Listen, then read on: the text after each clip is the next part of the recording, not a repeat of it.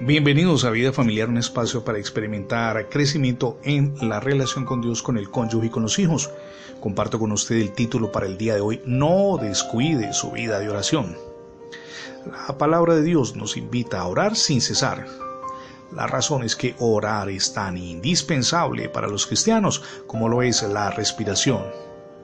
Por desgracia, la oración se está convirtiendo en una disciplina espiritual abandonada que se desestima con mucha frecuencia.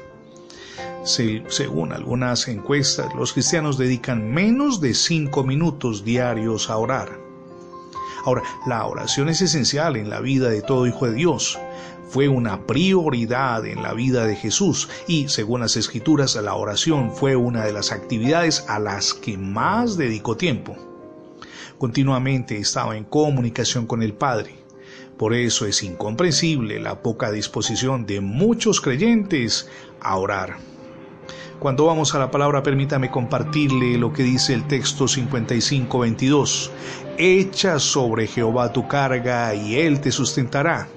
No dejará para siempre caído al justo.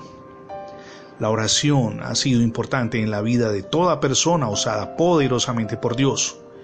Cuando descuidamos la oración, la comunicación con Dios, nos volvemos vulnerables al desánimo, a la duda, a la desilusión y el desastre, por supuesto, será el resultado.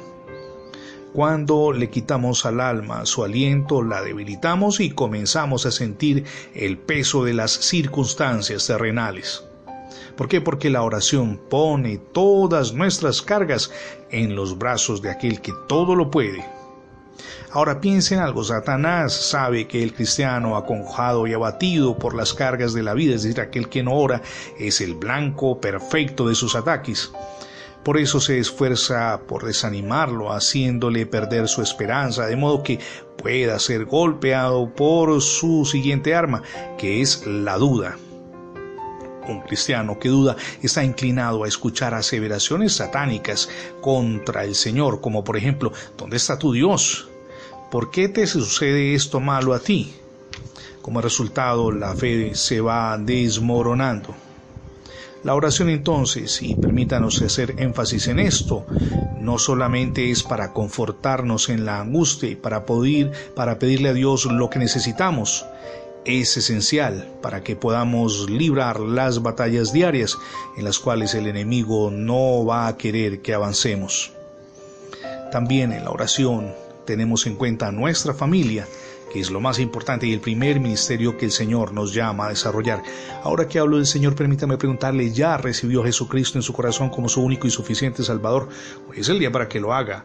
Permita que Jesús reine en su vida, pero también en su hogar. Es la mejor decisión que podemos tomar.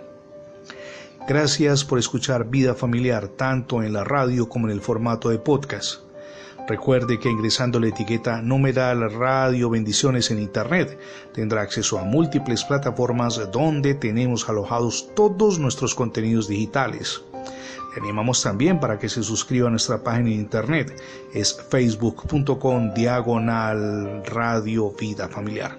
Somos Misión Edificando Familias Sólidas y mi nombre es Fernando Alexis Jiménez. Dios les bendiga hoy rica y abundantemente.